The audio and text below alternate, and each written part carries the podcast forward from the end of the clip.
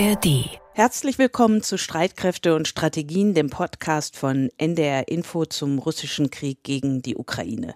Diesen Podcast gibt es unter anderem in der ARD Audiothek. Heute ist Dienstag, der 7. November und wir zeichnen die Folge um 12 Uhr auf. Wir sind Anna Engelke in Berlin im ARD Hauptstadtstudio und Carsten Schmiester in Hamburg.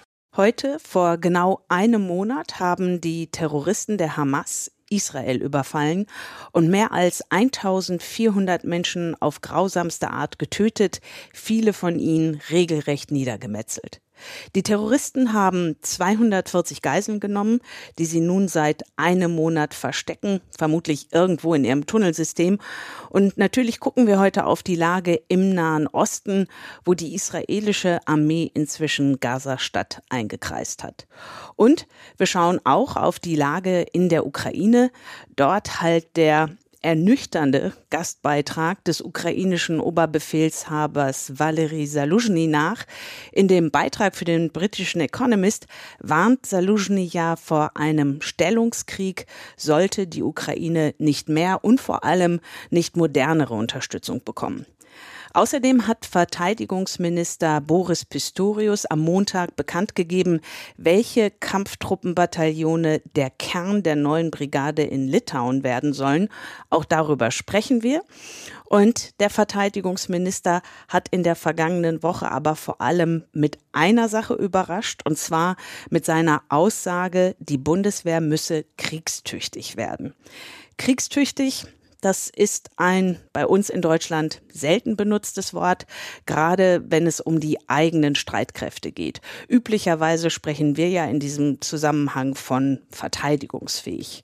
Aber kriegstüchtig? Das ist eine andere Kategorie und das ist auch Boris Pistorius bewusst, wie er am Montag in seiner Rede vor der Deutschen Atlantischen Gesellschaft in Berlin sagte. Ich weiß genau, dass der Begriff Krieg und tüchtig in einem Wort bei vielen Menschen Ängste auslöst.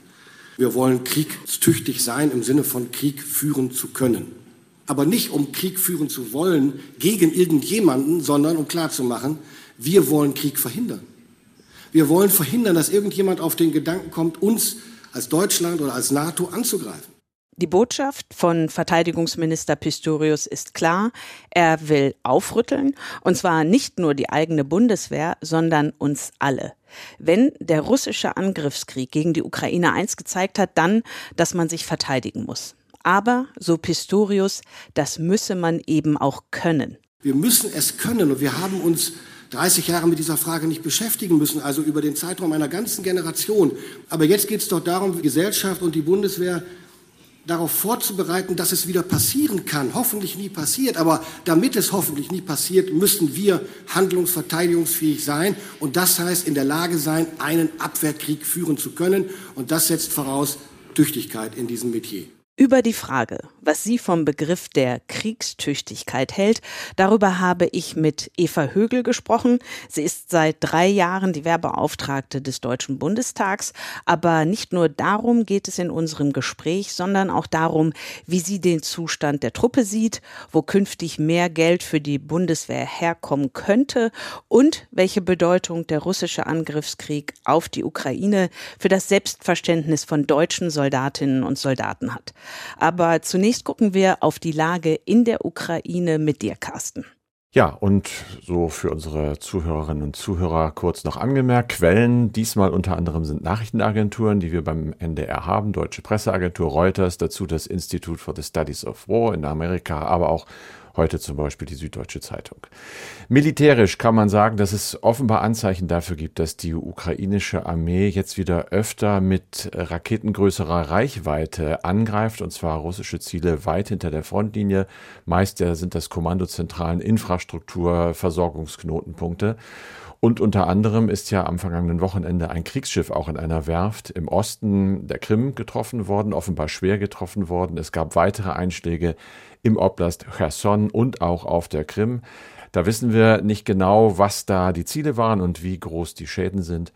Aber allgemein gehen Fachleute im Moment davon aus, dass die Ukraine, die ja sonst in den Schützengräben Probleme hat, versuchen wird, auch weiterhin solche Angriffe mit weitreichenden Raketenflugkörpern durchzuführen, auch über den Winter. Und wie sieht es an der Front aus? Eben schon kurz angesprochen, da gibt es wirklich keine große Veränderung der Lage. Es gibt vielerorts Stellungskämpfe, ohne dass eine der beiden Seiten dabei Geländegewinne erzielen könnte.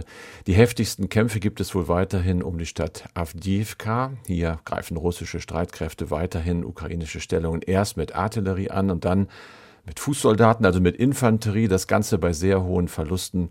Aber man nimmt allgemein an, dass die Russen dort noch weitere Reserven haben.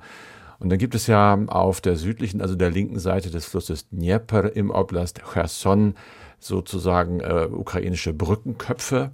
Wir wissen, dass sie da sind. Äh, es wird wohl versucht, seitens der ukrainischen Streitkräfte diese Brückenköpfe weiter zu vergrößern. Das zeigen nach Angaben der Süddeutschen Zeitung verifizierte Videos inzwischen und es werden auch weitere ukrainische Truppen über den Fluss gebracht. Das Ganze ist für die Russen gefährlich, aber äh, sicherlich auch nichts, was den Verlauf dieses Krieges unmittelbar beeinflussen würde, großartig.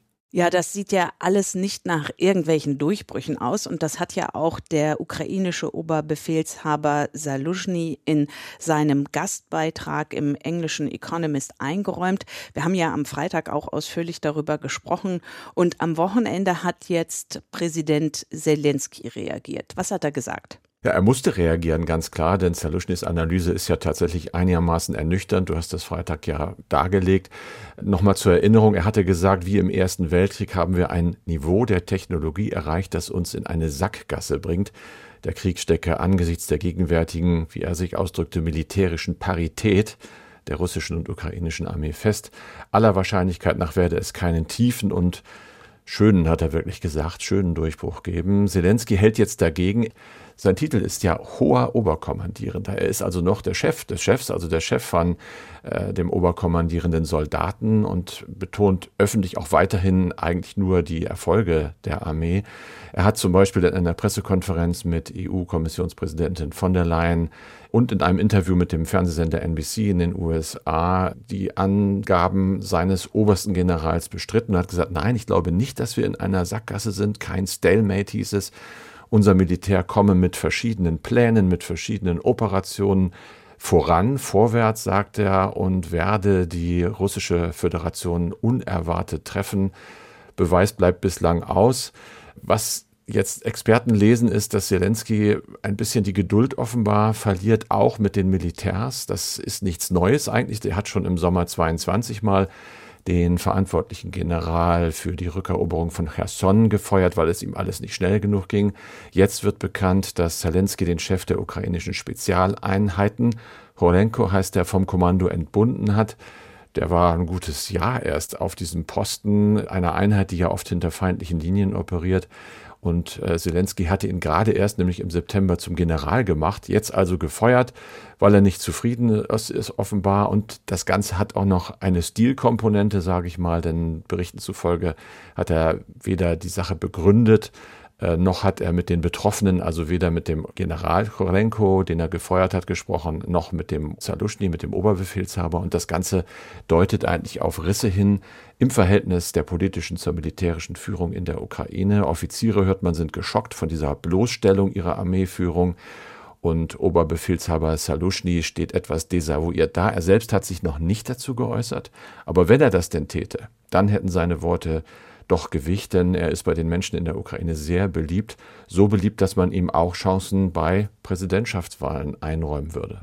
Du sagst es, Präsidentschaftswahlen, da ist ja die ganze Zeit schon diese Debatte in der Ukraine, ob es nun Präsidentschaftswahlen geben soll oder nicht. An sich stünden sie ja im März an, im nächsten März, aber es bleibt wohl bei dem Konjunktiv, ne, dass sie anstünden. Ja, wahrscheinlich, denn äh, angesichts des anhaltenden russischen Angriffskrieges hat Zelensky gesagt, Wahlen sieht er im Moment überhaupt nicht für sein Land. Äh, das hat er zu Beginn der Woche in seiner Videoansprache abends erklärt. Was wir nicht immer so präsent haben. Ohne diesen Krieg hätte es ja eigentlich schon jetzt im Oktober 23 Parlamentswahlen geben müssen und wie du gesagt hast, eben im März Präsidentschaftswahlen.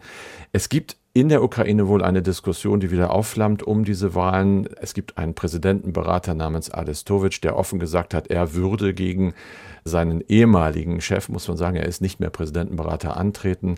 Also es gibt äh, Druck von innen, aber auch Druck von außen. Die westlichen Verbündeten, die USA vor allem drängen darauf, demokratische Wahlen wollen sie sehen in dem Land. Aber da gibt es halt große Hürden, denn 20 Prozent des Staatsgebiets sind im Moment von russischen Truppen besetzt. Viele Ukrainer sind geflüchtet, sind im Ausland. Und es wäre auch noch eine Gesetzesänderung nötig, denn im Moment heißt es, ja, die Ukraine steht unter Kriegsrecht und da sind Wahlen nicht möglich. Und dann lass uns noch über ein Thema sprechen, das auch mit dem russischen Angriffskrieg zu tun hat. Verteidigungsminister Pistorius hatte ja in diesem Juni, und zwar für viele überraschend, die Stationierung einer robusten Bundeswehrbrigade in Litauen angekündigt. Und die Brigade nimmt jetzt Gestalt an. Am Montagabend hat Boris Pistorius gemeinsam mit dem Generalinspekteur Carsten Breuer und dem Inspekteur des Heeres Alfons Mais in den Bendler-Block eingeladen, um weitere Einzelheiten zu nennen. Ich war auch dort und es gibt in diesem Zusammenhang ja eine große Frage, auf die es jetzt auch eine Antwort gibt, nämlich woher sollen die Bundeswehreinheiten kommen, die in Litauen stationiert werden? Ganz genau, es sind Einheiten, die es schon gibt, Kampfbataillone nämlich aus Bayern und aus Nordrhein-Westfalen. Die sollen den Kern dieser neuen Litauen-Brigade an der NATO-Ostflanke bilden. Konkret reden wir über das Panzergrenadierbataillon 122 aus Oberfichtach sowie über das Panzerbataillon 203 aus Augustdorf. Dann gibt es noch ein drittes Bataillon, äh, und zwar gehört das zum multinationalen NATO-Gefechtsverband in Litauen. Das ist ja schon da, hat rotierendes Personal. Pistorius hat von einem Leuchtturmprojekt mal wieder gesprochen, der Zeitenwende, sicher auch sein Leuchtturmprojekt. Er hat aber auch betont, dass trotz der Aufstellung der Brigade in Litauen die bisherigen Standorte in Deutschland erhalten bleiben. Das ist ja für die Leute vor Ort immer eine wichtige Frage, weil das ist auch ein Wirtschaftsfaktor. Und er hat hervorgehoben, dass es für die Soldaten und Zivilbeschäftigten jetzt Zeit gebe, sich einzustellen auf das Ganze. Er hat das Ziel genannt, dass es ein attraktives Umfeld geben soll in Litauen, denn dorthin sollen die Soldaten mit ihren Familien gegebenenfalls ja auch umziehen und dort leben. Litauen, so wie wir das wissen, ist für die Stellung der Infrastruktur zuständig, also auch ganz banal Gebäude, Wohnungen, Schulen, Kitas. Und was man hört, will Berlin wohl Soldatinnen und Soldaten mit ziemlich amtlichen finanziellen Zuschlägen auch in diesen Einsatz locken. Nach Militärangaben geht es übrigens für den Hinterkopf bei der Brigade nach letzten Planungen um etwa 5000 Bundeswehrleute, 4800 Soldatinnen und Soldaten, 200 in Zivil. Ein Vorkommando dieser Brigade, die dann irgendwann mal Panzerbrigade 42 heißen wird, soll schon im zweiten Quartal kommenden Jahres in Litauen sein. Der Aufstellungsstab der neuen Brigade im letzten Quartal und dann geht es weiter. Dann muss man gucken, wie viel Zeit noch vergeht, bis es wirklich soweit ist, dass die Brigade steht. Da können noch ein paar Jahre ins Land ziehen. Ja, so viel zur geplanten Brigade der Bundeswehr in Litauen und auch zur Lage in der Ukraine. Und jetzt ein Schnitt, weil genau jetzt schauen wir auf die Lage in Israel im Nahen Osten. Heute vor einem Monat haben die Terroristen der Hamas Israel überfallen. Und seitdem schauen wir ja auch bei Streitkräfte und Strategien eben in diese Region. Carsten, was gibt's dort Neues? Erstmal natürlich an diesem Tag in Israel selbst gedenken schlimmes Gedenken, trauriges Gedenken. Es gab eine Schweigeminute im ganzen Land. Aber auch wurde der Soldaten gedacht und Soldatinnen, die seit dem Anschlag ums Leben gekommen sind. Das sind nach einer Zahl, die ich gelesen habe, 348 weitere Gedenkveranstaltungen im ganzen Land. Militärisch sagte ein Sprecher der Streitkräfte, dass sich diese Streitkräfte ganz langsam Gaza-Stadt nähern. Du hast es ja schon gesagt, umzingelt ist diese Stadt angeblich bereits. Bodentruppen rückten in Richtung eines Krankenhauses entlang der nordwestlichen Küste des Gazastreifens vor.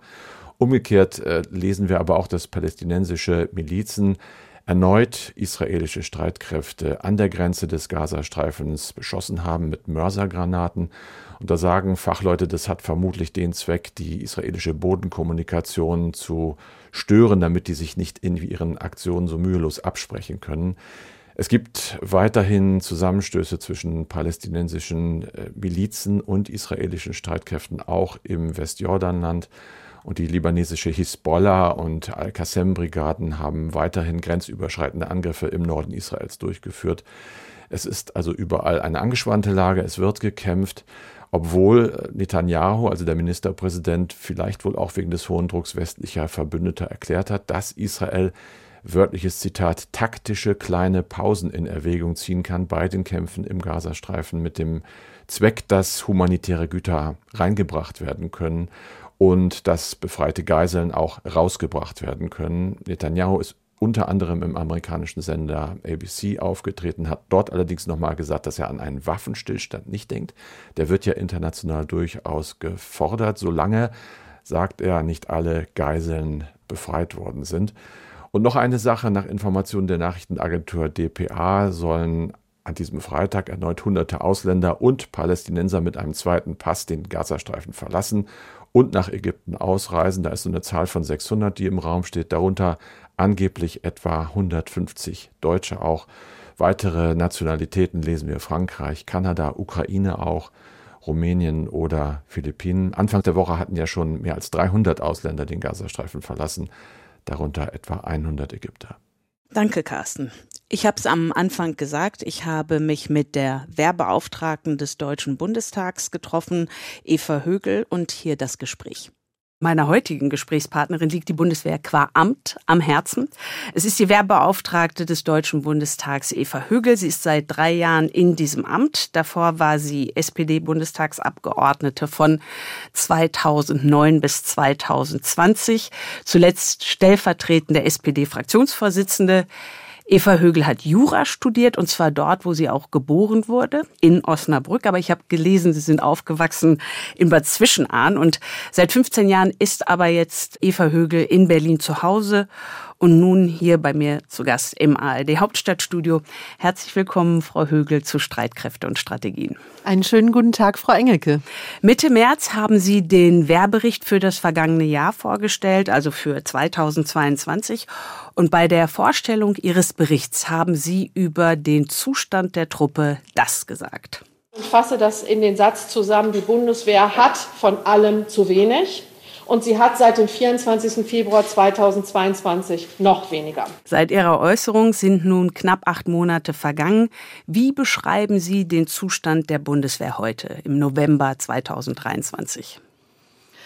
Die Bundeswehr ist immer noch enorm gefordert und das betrifft Material, Personal und Infrastruktur. Und wenn wir mal nur, der Satz bezog sich ja insbesondere auf das Thema Material, wenn wir das anschauen, dann gilt dieser Satz noch immer. Denn die Bundeswehr hat viel abgegeben, was richtig und wichtig ist und von den Soldatinnen und Soldaten auch unterstützt wird, an die Ukraine, damit die Ukraine den Krieg gegen Russland gewinnt und sich verteidigen kann und sie hat dadurch weniger Material, als sie braucht, um selber vollkommen, vollständig einsatzbereit zu sein. Und das beeinträchtigt die eigene Ausbildung, die Übung und eben die eigene Einsatzbereitschaft. Und zudem ist die Bundeswehr sehr gefordert beim Thema Ausbildung der Soldatinnen und Soldaten der Ukraine. Auch das reißt Lücken in die eigene Einsatzbereitschaft. Jetzt will ich aber nicht so negativ starten, denn der Satz gilt immer noch, aber es ist jetzt in den vergangenen Monaten ganz viel dafür getan worden, dass die Lage besser wird für die Bundeswehr. Das taucht dann im nächsten Jahresbericht auf, aber das kann ich heute schon mal sagen, dass zu beobachten ist, dass äh, das Sondervermögen gebunden wird, dass Verhandlungen mit der Industrie geführt werden, dass Dinge nachbestellt werden, wiederbeschafft werden, die jetzt nicht übermorgen die Bundeswehr schon zur Verfügung hat. Das dauert jetzt noch ein paar Jahre, aber es gibt Aktivität, diesen Zustand zu beenden und zu verbessern und die Bundeswehr materiell besser auszustatten.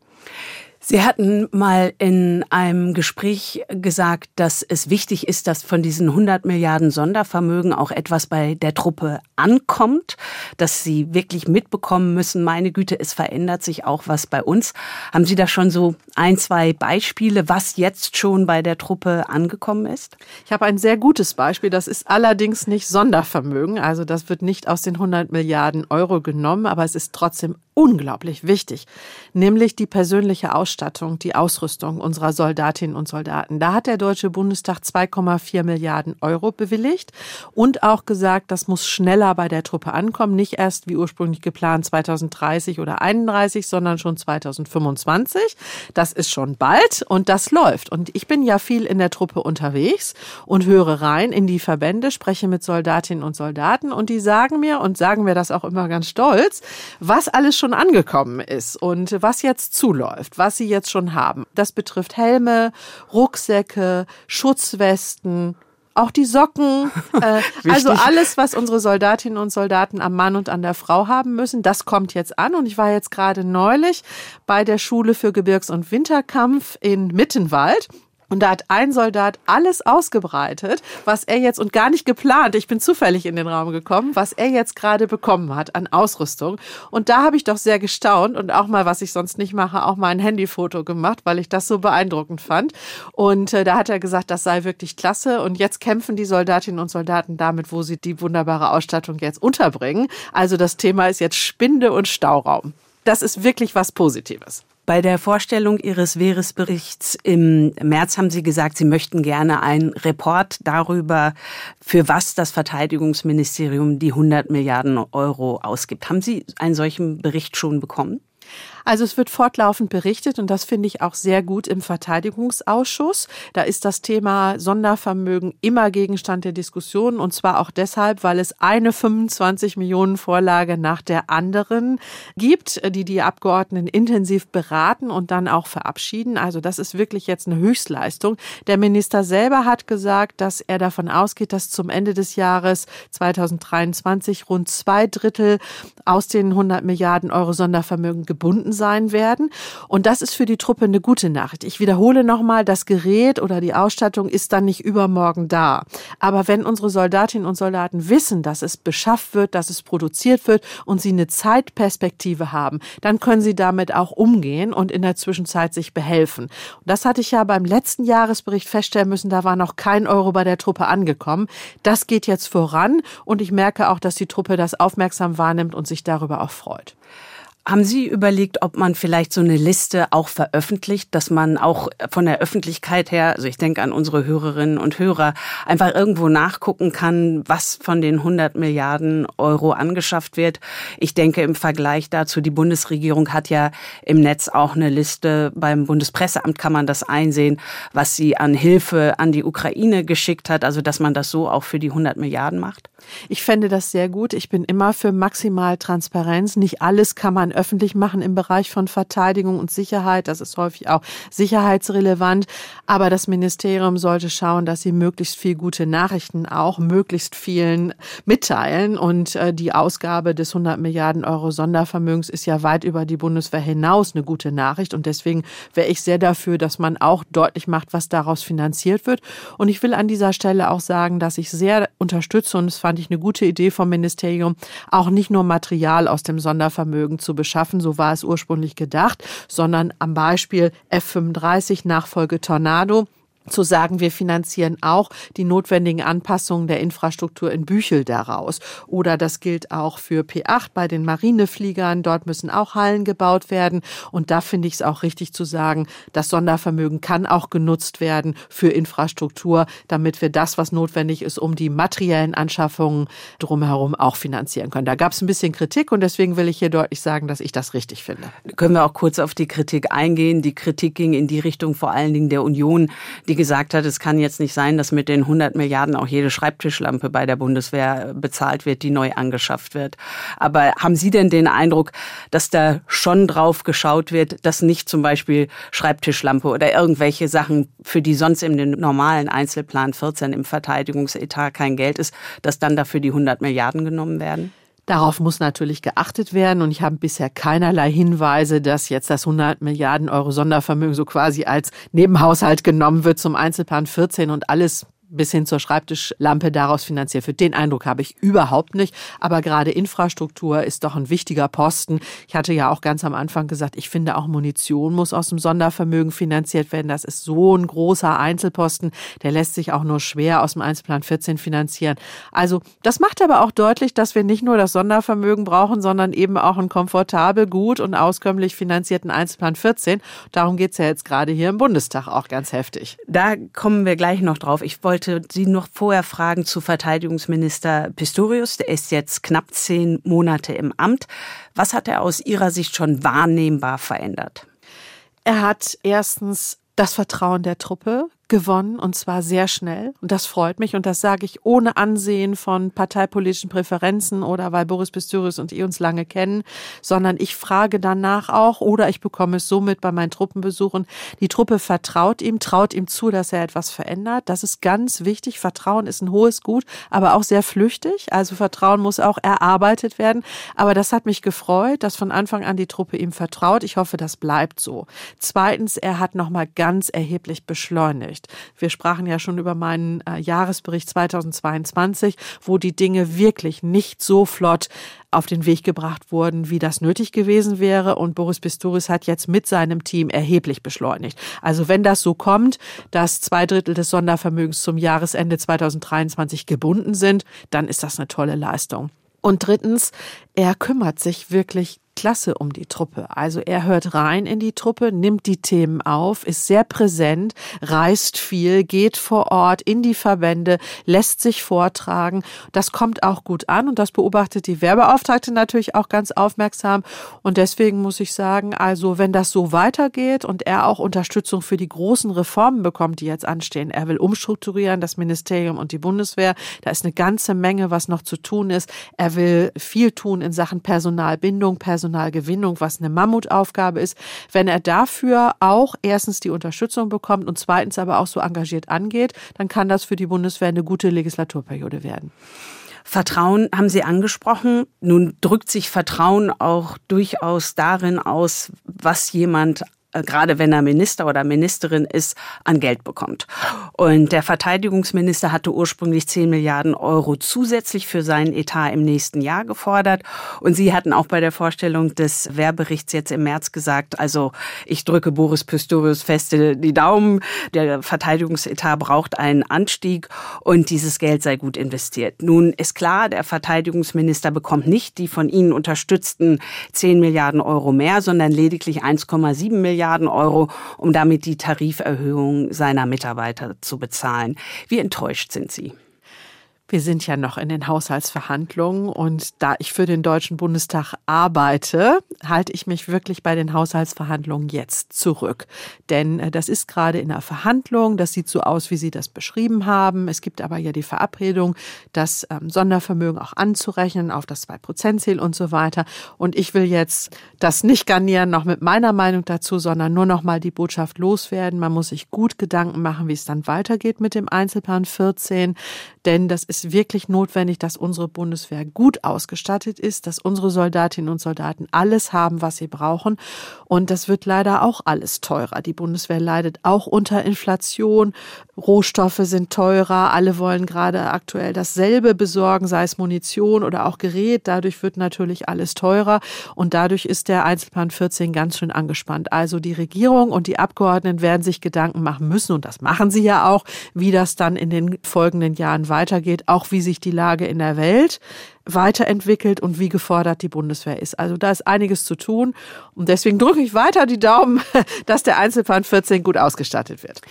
Wenn die 100 Milliarden Sondervermögen ausgegeben sind, 2027, spätestens 2028, dann muss der reguläre Verteidigungsetat von derzeit 51,8 Milliarden Euro erhöht werden und zwar theoretisch um ungefähr 25 Milliarden Euro, um halt diesem 2-Prozent-Ziel gerecht zu werden, also 2 Prozent der Wirtschaftsleistung in Deutschland zu entsprechen und sie dieses Geld in Verteidigung auszugeben. Pro Jahr 25 Milliarden Euro für einen Etat, für einen Etat eines Ministers. Viele halten das für unrealistisch. Sie auch? Nein, so pessimistisch und negativ will ich da jetzt nicht drangehen, aber ich will ganz gerne nochmal sagen, dass es bei der Ausstattung des Einzelplan 14 zuallererst darum geht, zu identifizieren, was braucht die Bundeswehr? Was müssen wir anschaffen? Wie müssen unsere Soldatinnen und Soldaten ausgestattet werden?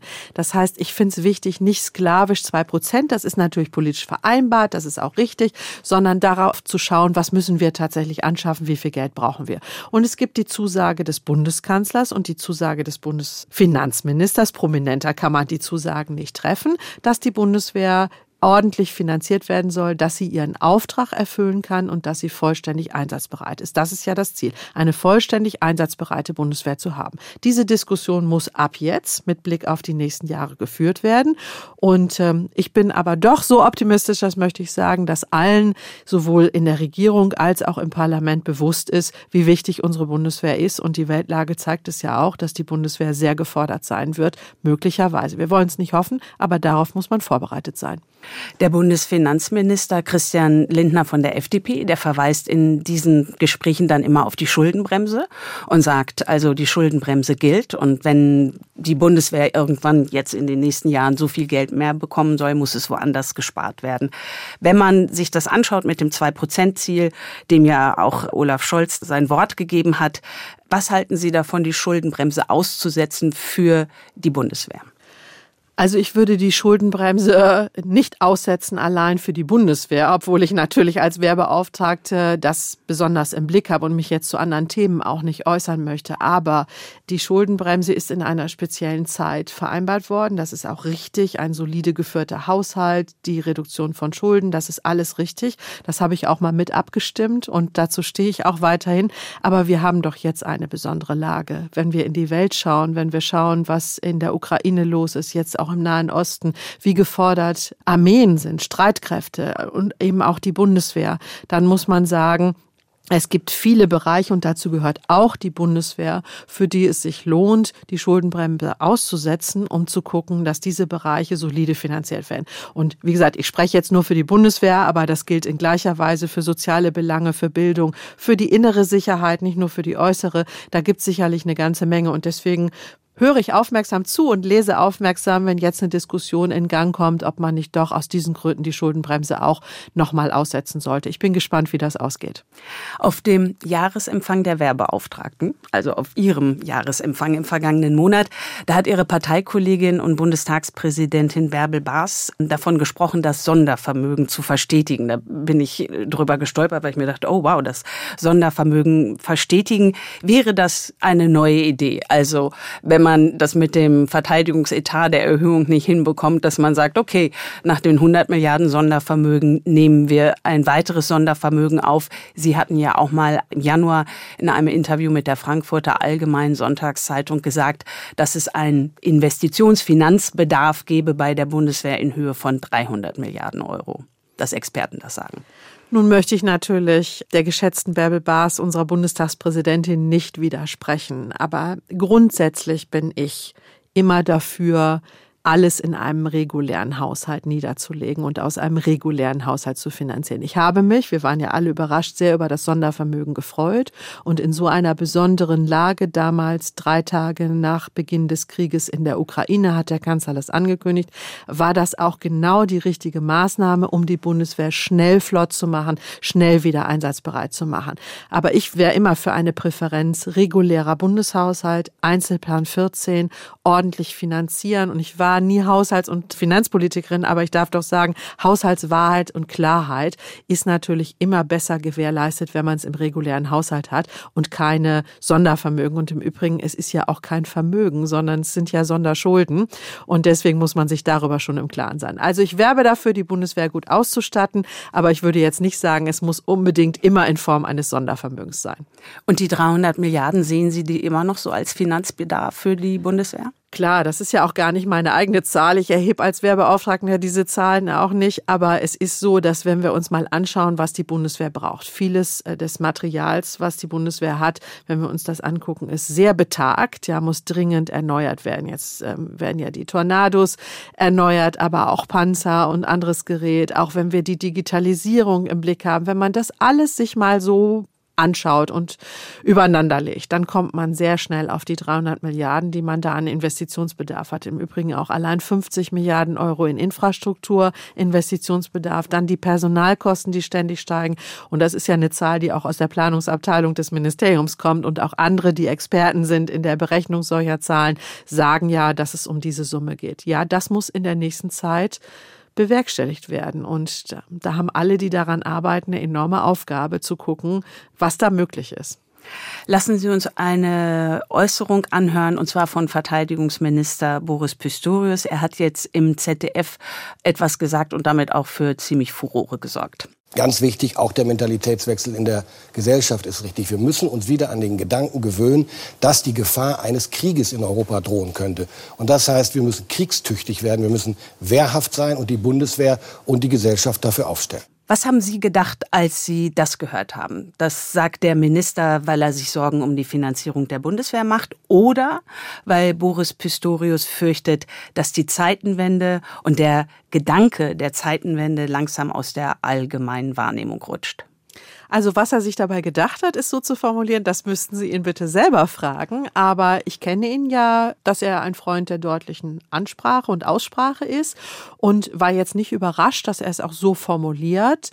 Er will natürlich die Dramatik auch deutlich machen. Ich meine, damit hat er ja zu tun, zu gucken, worauf müssen wir uns vorbereiten, wo sind wir gefordert. Daher kommt ja auch beispielsweise die Forderung, eine Brigade dauerhaft in Litauen zu stationieren und äh, bin auch so ein bisschen aufgeschreckt, dachte, oh, drastische Wortwahl, aber habe mich jetzt nicht übermäßig überrascht und gewundert. Ich selber bevorzuge ja mehr so verteidigungsfähig, verteidigungsbereit, auch wehrhaft, wehrhafte Demokratie. Ich finde es aber richtig, wenn der Verteidigungsminister das auch drastisch formuliert und letztendlich, das sage ich als Wehrbeauftragter auch selber immer, Unsere Soldatinnen und Soldaten müssen so ausgerüstet, ausgebildet sein, so trainiert werden, so geübt haben, so einsatzbereit sein, dass sie ein Gefecht bestehen können. Darum geht's. Ja. Und Herr Pistorius wollte ja darüber hinaus auch deutlich machen, dass nicht nur eine Angelegenheit der Bundeswehr ist, sondern der gesamten deutschen Gesellschaft, unsere Werte, unseren Frieden, unsere Freiheit zu verteidigen.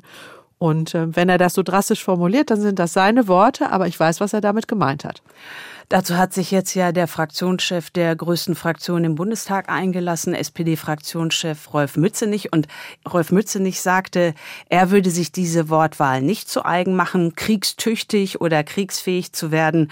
Das werde der Komplexität nicht gerecht. Die Begriffe könnten zu noch größerer Verunsicherung beitragen und heizen im Zweifel auch gesellschaftliche Konflikte um diese schwierigen Themen an. So der SPD-Fraktionschef. Und dann fügte Mützenich noch wörtlich wörtlich hinzu. In der Bundesrepublik haben wir bislang zu Recht immer von Verteidigungsfähigkeit gesprochen. Hat sich Verteidigungsminister Pistorius dann mit dieser Formulierung kriegstüchtig doch zu weit aus dem Fenster gelehnt? Ach, das kann ich jetzt gar nicht so beurteilen. Also die Äußerung von Rolf Mützenich hat mich auch nicht überrascht, weil ich Rolf Mützenich ja sehr lange kenne, sehr schätze und er hat natürlich viele andere Themen auch im Blick als Fraktionsvorsitzender. Das ist natürlich auch seine Aufgabe und seine Rolle. Und er hat ja insgesamt ein vorsichtigeres Vorgehen. Er legt großen Wert auf Diplomatie, auf Abstimmung und ist jetzt nicht so jemand, der so eine Wortwahl, also das würde man von ihm nie hören. Aber Boris Pistorius ist der Verteidigungsminister und er formuliert es anders. Er ist ein anderer Typ, er hat eine andere Aufgabe und deswegen würde ich das auch nicht als Distanzierung oder als Konflikt sehen sehen, sondern aus den unterschiedlichen Rollen heraus. Zwei unterschiedliche Männer mit unterschiedlichen Aufgaben formulieren es anders. Und ich habe Ihnen ja eben auch schon gesagt, ich mag sehr den Begriff der wehrhaften Demokratie und auch der Verteidigungsbereitschaft und Verteidigungsfähigkeit und bezogen auf die Bundeswehr der Einsatzbereitschaft. Und ich denke, diese Begriffe bringen auch gut zum Ausdruck, worum es geht in den nächsten Jahren. Sie sind viel in der Truppe unterwegs und Sie haben schon gesprochen über den russischen Angriffskrieg auf die Ukraine. Was für eine Motivation hat dieser Angriffskrieg der Russen für die Soldatinnen und Soldaten, die Sie treffen? Also ich bin voller Bewunderung für unsere Soldatinnen und Soldaten. Und zwar wissen die ganz genau, was das bedeutet. Sie wissen, dass es ernst werden kann. Sie wissen, dass es schnell gehen muss und dass sie immer einsatzbereit sein müssen. Und das ist großartig, dass ich Land auf Land ab, wo ich mit Soldatinnen und Soldaten darüber spreche, dass nicht ein einziger oder eine einzige Zweifel daran hat, dass es notwendig ist, die Ukraine zu unterstützen, mit allem, was wir abgeben können, was wir beitragen können. Das ist erstaunlich, wenn wir uns mal vor Augen halten. Und das möchte ich ganz gern mal eben so deutlich sagen. Es gibt Verbände, die sind jetzt sehr gefordert, weil sie an der NATO-Ostflanke präsent sein müssen. Artillerie beispielsweise oder Luftverteidigung, Flugabwehr. Die sind gleichzeitig diejenigen, die Gerät abgeben an die Ukraine. Und drittens, die außerdem diejenigen sind, die die ukrainischen Soldatinnen und Soldaten ausbilden. Das heißt, sie sind dreifach gefordert. Und trotzdem sagen alle, das ist notwendig, wir machen das. Die Ukraine führt unseren Kampf für Frieden und Freiheit.